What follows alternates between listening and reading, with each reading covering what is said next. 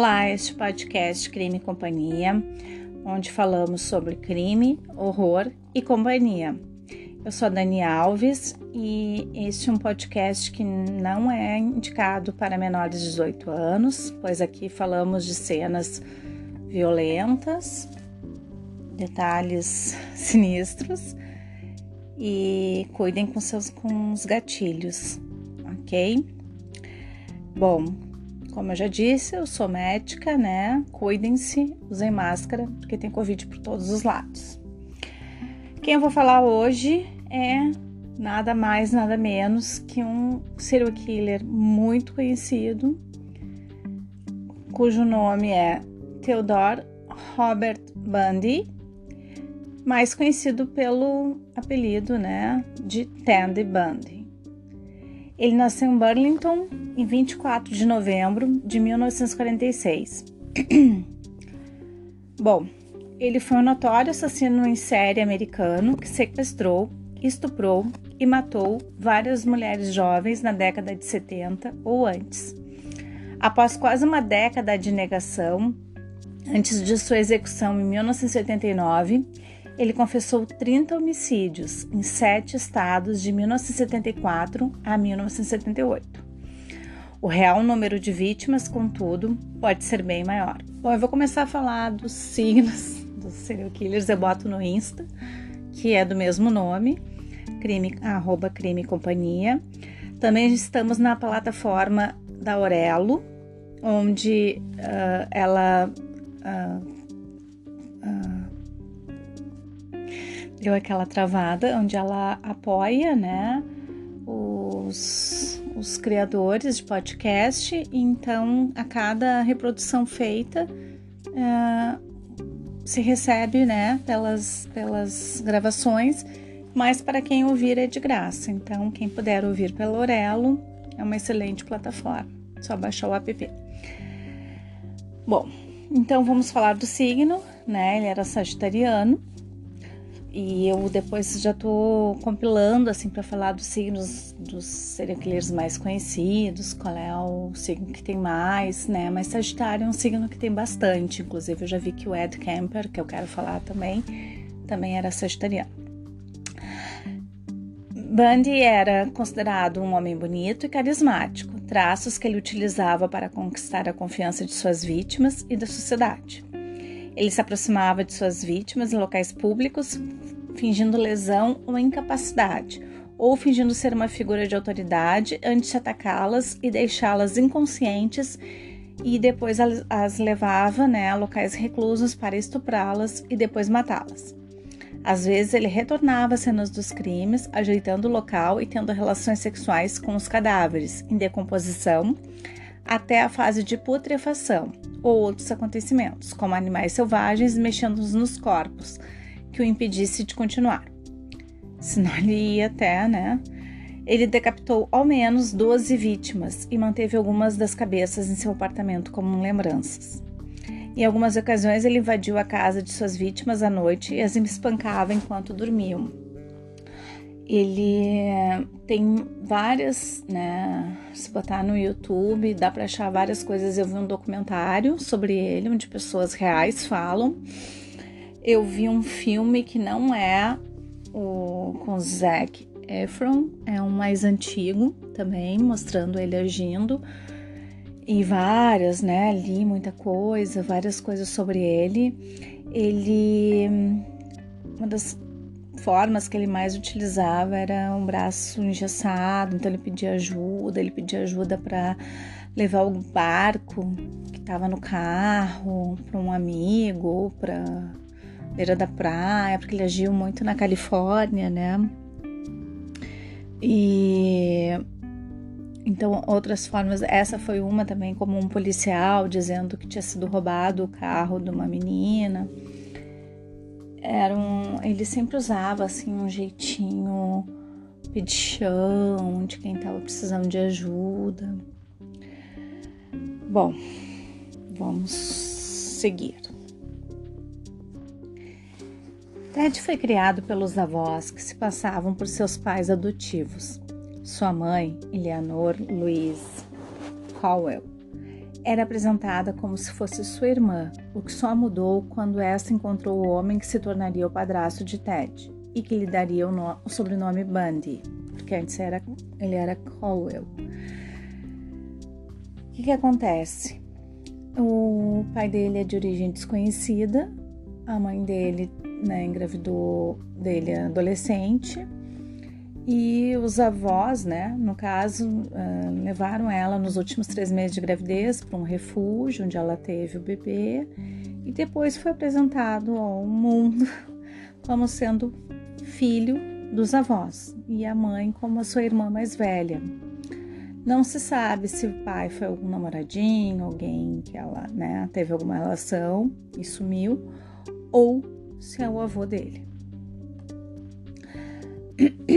Sua infância na casa dos avós tinha outro problema. O vô dele era muito violento e agredia tanto ele quanto a avó. Ainda segundo pesquisas, durante o estudo, o ensino médio, desculpa, ele teria sido investigado por roubo duas vezes e, quando adulto, chegou a trabalhar numa linha telefônica, olhem só, de prevenção ao suicídio e no Comitê Anticrime de Seattle, no qual um dos projetos envolvia a prevenção ao estupro. Ele também teria tido uma namorada por um longo tempo chamada Elizabeth Klopfer. Tina, a filha de Elizabeth, teria sido tratada como filha por Ted. Bom, quando ele era pequeno, a mãe dele fugiu com ele para morar em outro lugar, longe do avô que era muito violento, e até então ele não entendeu por que, que a irmã dele levou ele para morar longe dos avós. Então, só depois que ela casou com o padrasto Ted que ele ficou sabendo, então na adolescência, que a irmã era mãe. Sua nova cidade, né, já junto com a mãe, que ele ainda pensava que era irmã, que casou com o padrasto dele, que depois ele veio a saber. Bundy era considerado uma criança tímida, solitária e bastante insegura. Passava o seu tempo cuidando de seus irmãos mais novos e torturando animais, comportamento juvenil comum entre psicopatas. Sofria bullying na escola onde estudava, mas apesar disso mantinha uma desenvoltura acadêmica brilhante. Era o melhor aluno do colégio. Com o passar dos anos, passou a ser considerado por seus conhecidos como um rapaz inteligente, educado e elegante. Trabalhou desde cedo, apesar de nunca ter mantido estabilidade em seus empregos. Com 21 anos, Bundy apaixonou-se loucamente por uma menina pertencente a uma classe social mais alta do que a dele. Apesar de Ted ter dedicado cada segundo de sua vida à nova amada, que não é a Elizabeth que eu falei, é outra, um ano após o início do namoro, ela terminou o relacionamento. Ela não via futuro, ela via que ele não ia para frente, que ele não tinha ambição. Bundy nunca superou tal rejeição.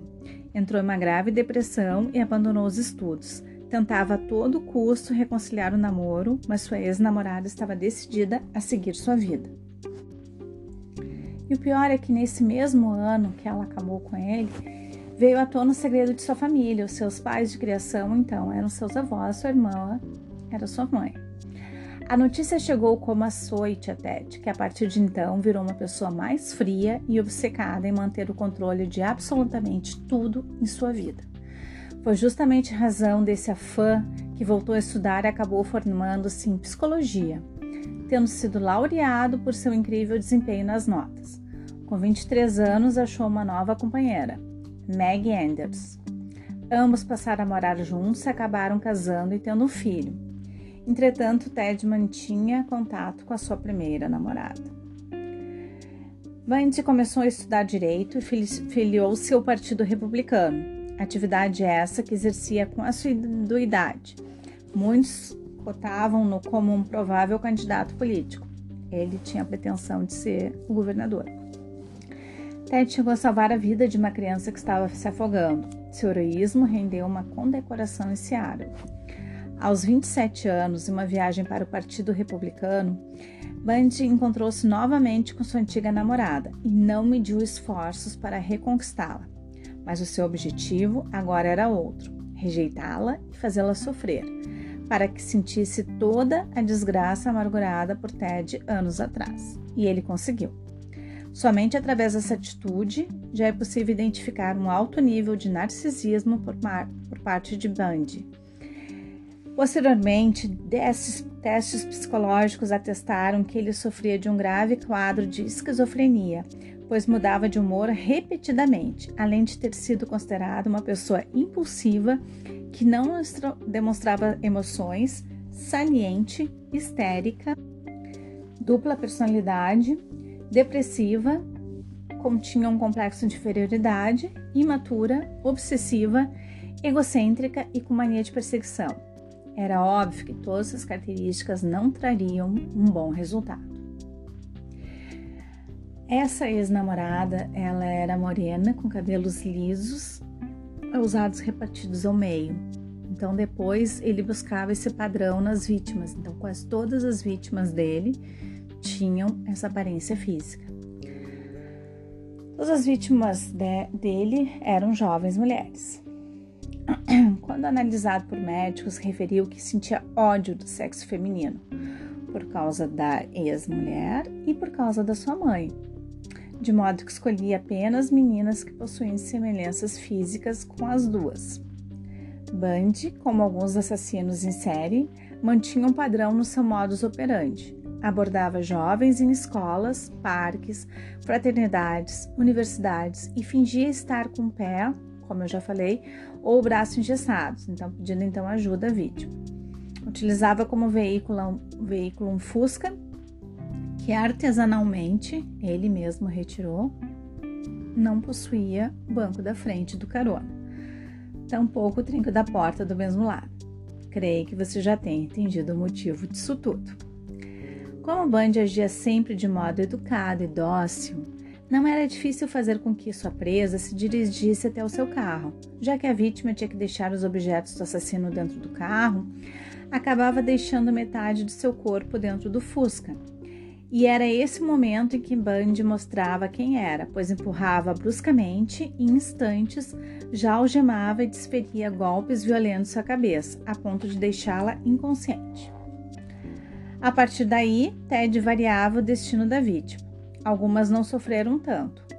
Eram logo estranguladas, mas antes de perder a vida, Bundy abusava-as sexualmente. Outras sofriam, sofriam desculpa, bastante, como por exemplo Melissa Smith, de 17 anos, cujo cadáver foi encontrado com sinais evidentes de tortura. Por dentro, seu crânio estava em pedaços e todo seu corpo estava totalmente machucado. Karen Chandler e Cat Klein também foram desafortunadas. A primeira teve os dentes quebrados, a sua mandíbula e seu crânio esfacelados, os dedos esmagados e sofrido inúmeros cortes em volta do corpo. A segunda sangrava demais pela cabeça. O seu corpo estava dilacerado por objeto cortante, provavelmente uma faca. Quase não possuía mais arca a arcada dentária, sua mandíbula estava em pedaços, com sinais de flagelação no pescoço. As duas foram estupradas. Ao todo, foram dezenas de meninas estupradas, torturadas e assassinadas por Ted.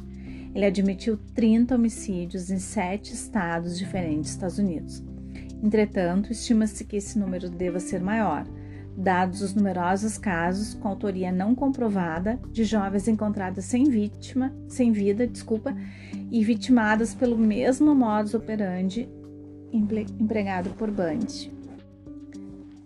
Foi em 1974 que meninas começaram a desaparecer dos campos universitários nos estados de Washington e Oregon, região vizinha à casa de Bundy. No outono daquele ano, o jovem resolveu começar a estudar direito na Universidade de Utah e, não por coincidência, diversas estudantes de lá foram sequestradas, abusadas e mortas. Um dos ataques ocorreu contra Carol da Bronte, que felizmente conseguiu escapar e contatar a polícia. A estudante deu às autoridades uma descrição do homem, do Volkswagen, né, do Fusca que ele dirigia, e uma amostra de seu sangue que ficou em sua jaqueta durante a luta. Poucas horas após o ataque, o ataque de Dalrunch, Debbie Kent, de 17 anos, desapareceu.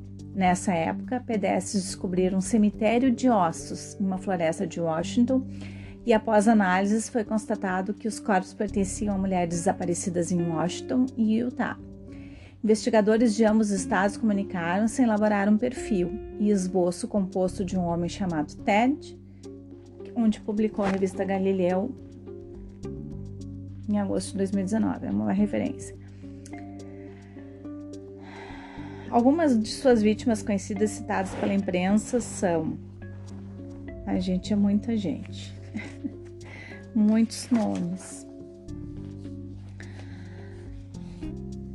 Bota aí umas 20, mais de 20. Em 1974, ele foi preso por um oficial de trânsito quando tentou fugir de um procedimento padrão.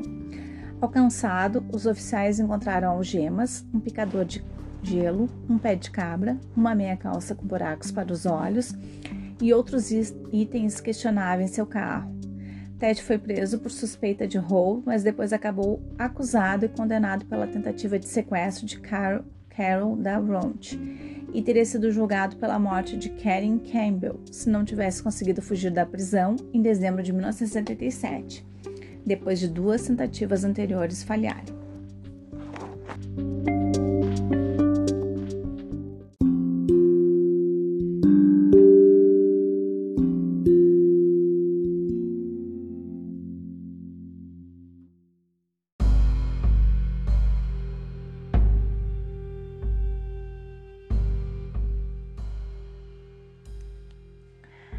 Que mais chocou o mundo na época em que Ted Bundy foi condenado à morte pelo assassinato de 36 jovens, pelo menos, foi o seguinte: ele era um cara comum. Com olhos azuis e cabelos escuros, o rapaz estava sempre arrumado e esbanjava simpatia. Neste momento, Bundy já era temido e procurado em todo o país, mas foram os assassinatos de 14 de janeiro de 1978 que o tornaram realmente famoso. Invadiu a casa de fraternidade Chi Omega da Universidade Estadual da Flórida, onde estava à época. Espancou e estrangulou até a morte duas meninas, estuprando uma delas e mordendo-a brutalmente em suas nádegas em um mamilo. O assassino também bateu na cabeça de outras duas moradoras da casa, que conseguiram sobreviver. Os investigadores atribuíram o salvamento das duas a Anita Neary, que também vivia no local, pois ela chegou em casa e interrompeu Bundy antes que ele pudesse matá-las. Como Niri explicou à polícia, ela chegou em casa por volta das três da manhã e notou que a porta da frente estava entreaberta. Quando entrou, ouviu passos apressados no andar de cima e se escondeu atrás de uma porta. Foi aí que ela pôde ver um homem vestindo um boné azul e carregando algo que se assemelhava a um tronco deixar a casa. Bundy ainda invadiu outra residência naquela noite e tentou estuprar uma jovem, mas desistiu por medo de ser capturado. Em 9 de fevereiro de 1978, Bundy matou novamente. Desta vez a vítima foi Kimberly Leak, de 12 anos. 12 anos. Que ele sequestrou, mutilou e jogou em um rio. Uma semana depois do sumiço da jovem, Bundy cometeu um erro dirigir um veículo roubado em Pensacola, na Flórida. Ele foi parado na rodovia e preso.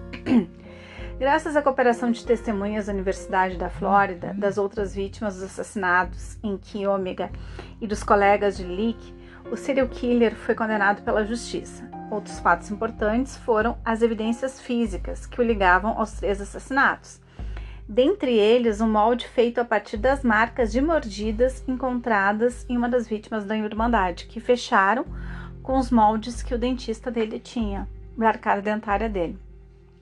Bom, ele teve essas duas fugas, uma na primeira vez que ele foi condenado pela tentativa de sequestro da Laronte, que escapou, e ele já ia ser condenado por um outro assassinato, né, julgado, ele decidiu uh, defender ele mesmo. Então ele pediu acesso aos livros de direito, a tudo, e começou então a ir para a biblioteca. E ele pulou a janela do segundo andar, né, onde só tinha ali, né, só tinha na porta um policial e escapou. A segunda fuga dele foi quando ele foi né, preso de novo, essa aí do carro roubado. Ele emagreceu tanto, tanto, que ele, ele não comia, né, emagreceu, que ele escapou pela janela por um buraquinho. Então foi difícil de pegar esse homem. Durante seus julgamentos, ele resolveu então defender a si mesmo, como eu já disse. Isso já quando ele já né, não, não tinha mais conseguido escapar, ele tentou de novo. Ficarei com um homem que mais conheço no momento, e este sou eu, declarou um jornalista da época.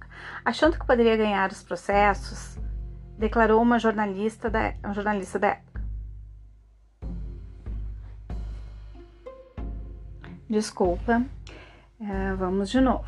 Achando que poderia ganhar os processos, ele recusou um acordo pela qual se declararia culpado de matar as duas vítimas da Irmandade e Kimberly Lafouche, em troca de três sentenças de 25 anos. Isso já é quando ele não tinha mais conseguido escapar. Leak foi uma das últimas vítimas de Bundy. Ele foi conduzido a julgamento pela primeira vez em junho de 1979 em Miami, em virtude dos crimes cometidos na fraternidade Chi Omega, na Universidade Estadual da Flórida. O anjo da morte não fez questão de ter um advogado e decidiu se defender sozinho, que é o que eu já falei, e estava então completamente confiante que conseguiria convencer o júri de sua inocência. Que é essa mesma, né, esse mesmo julgamento. Mas o tiro saiu pela culatra. Nina Henry Testemunha de acusação reconheceu Bundy como sendo o homem armado com um pedaço de pau que descia as escadas da fraternidade. Somado ao reconhecimento de Nina, a tese defensiva foi ainda mais enfraquecida, com depoimento, como eu disse, do dentista Dr. Richard Suveron, que descreveu as marcas de mordidas encontradas no corpo de Lisa Live e apresentou fotografias retiradas na noite do homicídio. As imagens foram comparadas com os moldes odontológicos de Bundy e combinaram perfeitamente. A prova técnica conectava o réu aos crimes imputados. O veredito ocorreu em 23 de julho de 1979. Após, após quase sete horas de deliberação, o júri considerou Ted Bundy culpado de todas as acusações. Foi considerado também culpado dos ataques contra Cat Kleiner e Karen Chandler. O anjo da morte ouviu o resultado sem expressar qualquer sinal de emoção. Foi sentenciado à pena de morte. Em Orlando, Ted Bundy foi julgado pela segunda vez, em 7 de janeiro de 1980, pelo assassinato de Kimberly Leak, a menina de 12 anos.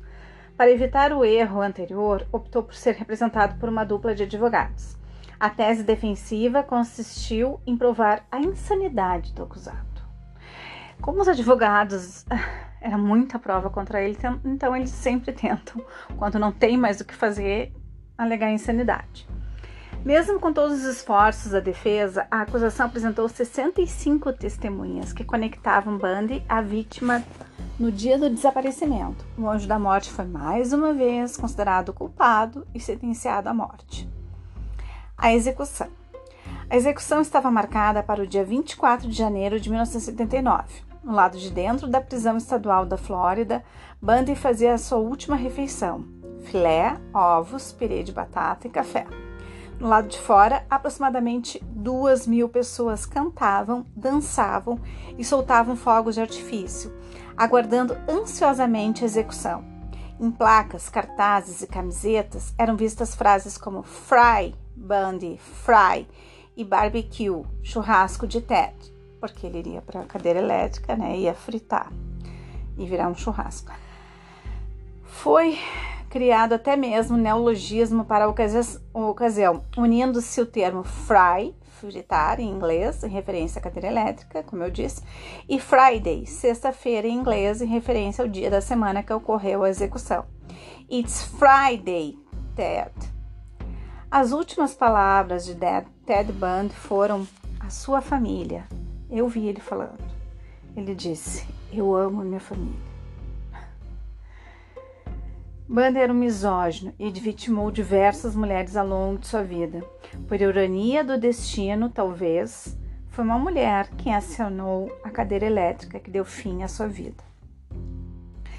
Um detalhe intrigante ocorreu durante a fase de condenação, quando Bundy surpreendeu a todos chamando a jovem Caroline Boone como testemunha de defesa e casando-se com ela durante seu relato. Boone demorou para aceitar que Bundy era responsável pelas atrocidades das quais fora acusado.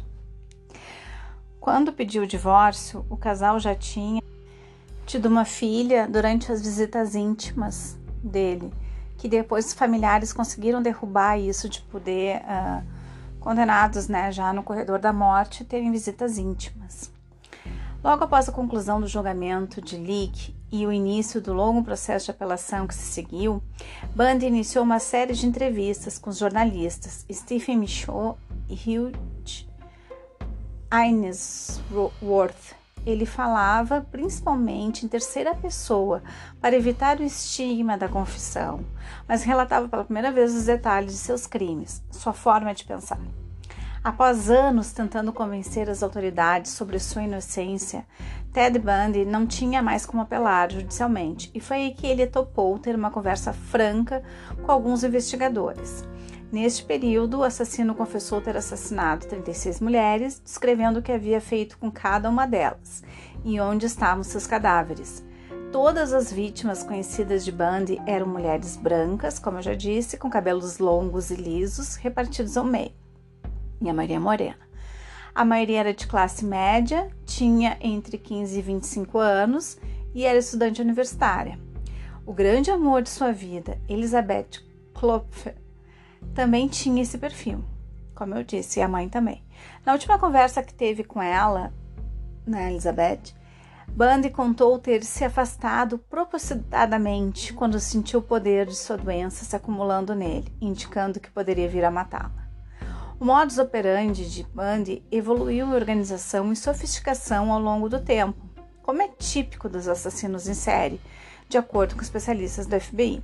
Logo no início, consistia na invasão de uma casa durante a noite, seguida de um ataque violento enquanto a vítima dormia. À medida que sua metodologia evoluiu, Bundy tornou-se progressivamente mais organizado em sua escolha de vítimas e cenas de crime. Uma vez ou dentro de seu carro, a vítima era dominada, espancada e algemada antes de ser abusada e estrangulada. Bundy então transportava as vítimas para um local secundário pré-selecionado, muitas vezes a uma distância considerável de onde havia feito a abdução. Volkswagen Beetle 1968 de Ted Bundy, no qual ele cometeu muitos seus crimes, ele tá, ele ficou em exposição, tá? Isso vai depois eu vou botar nas fotos no Instituto Museu Nacional de Crime e Castigo. No local de desova do corpo, o serial killer removia e queimava as roupas das vítimas, porque segundo ele, além de ser um ritual, era uma forma de destruir possíveis provas. Ironicamente, um erro de fabricação nas fibras de sua própria roupa foi utilizado como evidência crucial para a acusação no caso de Kimberly Leak. A prática mais sinistra de Bundy, contudo, provavelmente era a necrofilia. Frequentemente, o assassino revisitava os corpos, os vestia, maquiava, pintava suas unhas e até tirava foto com eles. Quando você trabalha duro para fazer algo certo, quero esquecer disso, disse o investigador Robert Keppel. Ao agente especial William Hackmeyer, da Unidade de Análise Comportamental do FBI, confidenciou sobre os cadáveres. Se você tem tempo, eles podem ser o que você quiser. Acredita-se que praticava atos sexuais com os corpos, como eu já tinha falado, até um estado de putrefação significantemente avançado. Como se não bastasse, Bundy confessou ter decapitado aproximadamente 12 de suas vítimas com uma serra, mantendo-as em seu apartamento por um período antes de descartá-las. No caso de Dona Manson, por exemplo, o criminoso afirmou ter utilizado a lareira de sua ex-namorada, Klopfer, para incinerar a cabeça decepada. Entre aspas, de todas as coisas que eu fiz para Klopfer, essa provavelmente é aquela menos perdoaria. Pobre Liz contou a Keppel. Fecha aspas. Antes de desenvolver um padrão, contudo, Bundy provavelmente matou diversas pessoas. Estudando a vida e as afirmações do serial killer, as autoridades chegaram ao número aproximadamente de 65 outras possíveis vítimas. Quando Bundy teria matado um vizinho, possíveis vítimas, desculpem. O primeiro assassinato teria sido aos 14 anos, quando Bundy teria matado um vizinho de 8 anos. Bundy foi submetido a múltiplos exames psiquiátricos, mas as conclusões dos especialistas variam até hoje. Enquanto alguns apontam sintomas de transtorno bipolar, outros sugerem a possibilidade de um transtorno de personalidade múltipla, baseado em comportamentos descritos em entrevistas e depoimentos no tribunal.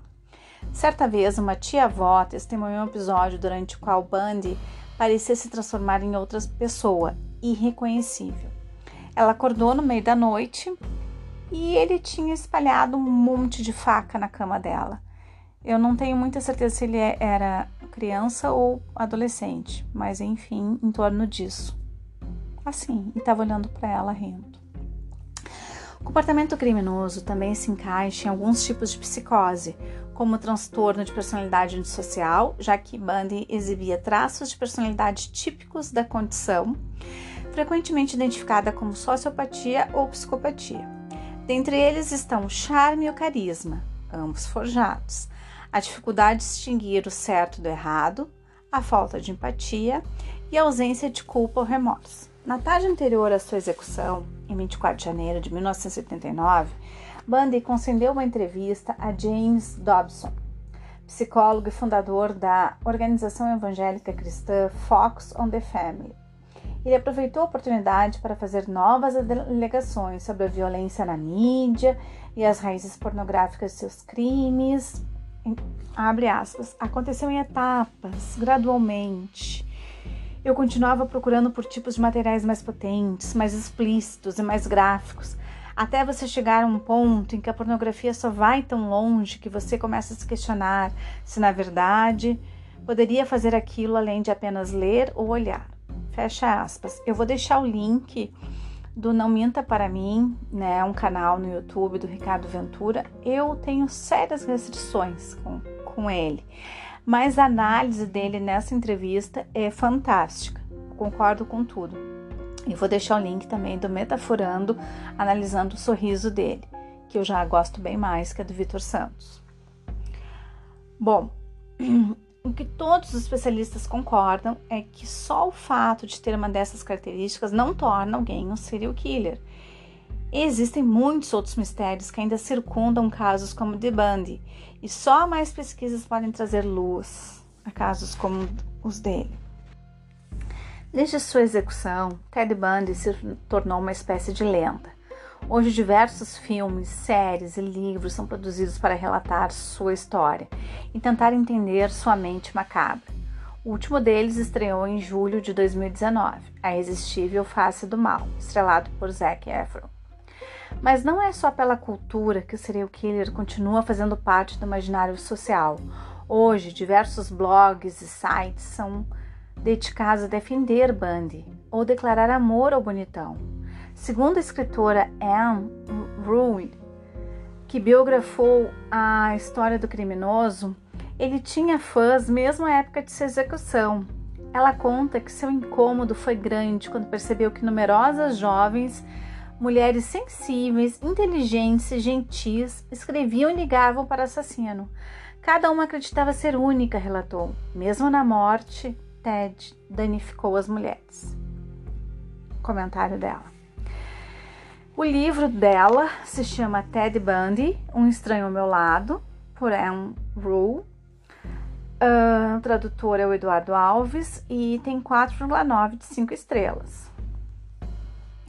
Quando Anne Rule conheceu Ted Bundy em um centro de atendimento de prevenção ao suicídio, ela não fazia ideia de que aquele rapaz simpático, inteligente, que sentava ao lado dela, de quem até chegou a receber um cartão de Natal, se tornaria um dos serial killers mais proeminentes da história. Ele pode até ter salvado vidas pelo centro de prevenção, mas ceifou outras, dezenas, quando ninguém estava olhando. Inúmeras famílias ficaram sem respostas e ele foi executado em 1979 na cadeira elétrica. Mas estas informações todo mundo conhece. Isso é o que está falando sobre o livro, tá?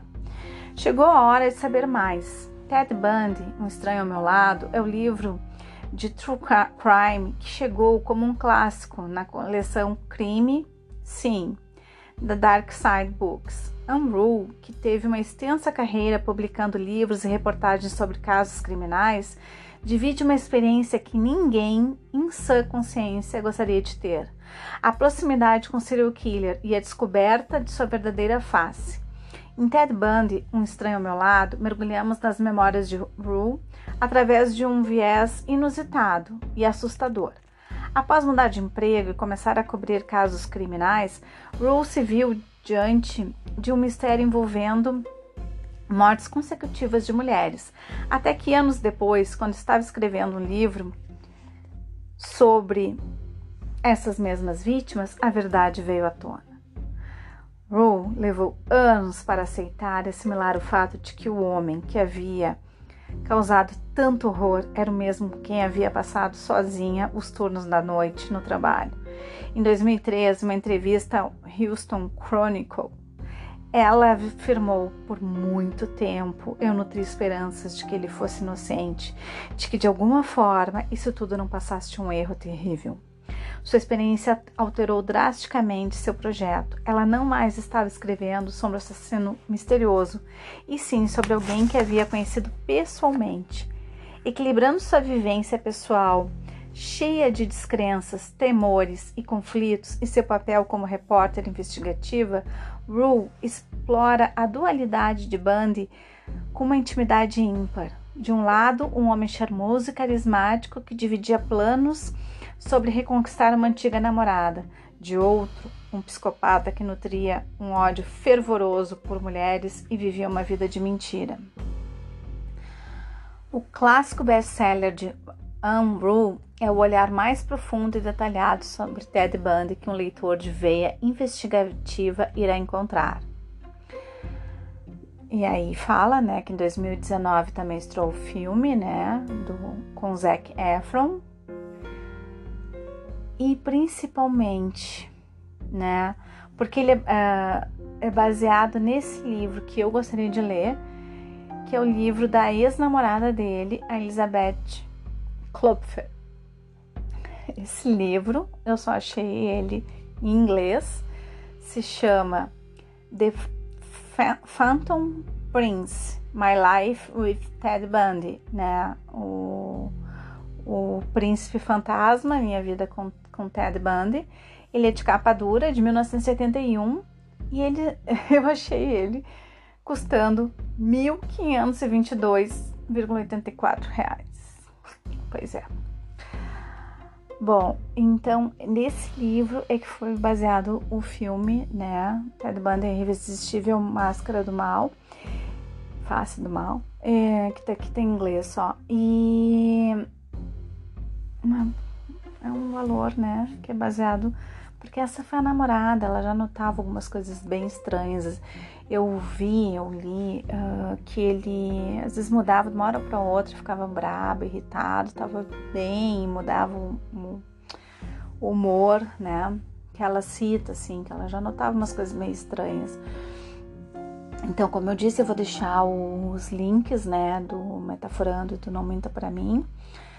Tem muita coisa sobre ele, né? Uh, como eu disse, tem um documentário que eu vi as pessoas falando, inclusive essa a Unruh. Uh, que mais? Quanto mais eu entro nesse mundo sobre os serial killers, mais eu me pergunto assim, o que que faz a pessoa romper, né? Aquela barreira nasceu já, né? Segundo o Ricardo Ventura vai dizer que já nasce psicopata, né? Tem uns que adoram falar das infâncias atribuladas, que é comum a muitos deles. É bem complicado, né? Meu próximo psicopata, já dando um spoiler, vai ser o Jeffrey Dahmer, que consegue ser mais sinistro que o Ted Bundy. Ele matou menos pessoas, né? Homens, mas ele chega assim a repugnar o estômago. Enfim, uh, vai ser outra história, bem diferente, assim, do Ted Bundy, porque ele confessou e tudo, mas enfim, não vou ficar dando spoiler. Mas é, é, eu acho que é isso que nos fascina, assim. O que, que leva uma pessoa a fazer esse tipo de coisa? É. Bom, então falamos sobre o, o assassino mais bonito e charmoso que fez mulheres se apaixonarem, pedirem namoro, em casamento, desculpa, enquanto já estava no corredor da morte, inclusive uma casada durante o julgamento com ele, ainda fazer uma filha com ele. E ela só se convenceu quando ele realmente confessou, né? Um dia antes dele ser executado. Uh, é isso. Falamos Ted Bundy, um sagitariano. Fiquem bem, cuidem-se e não caiam no charme de qualquer pessoa. Muitas vezes pode ser forjado. Beijos para todos, até!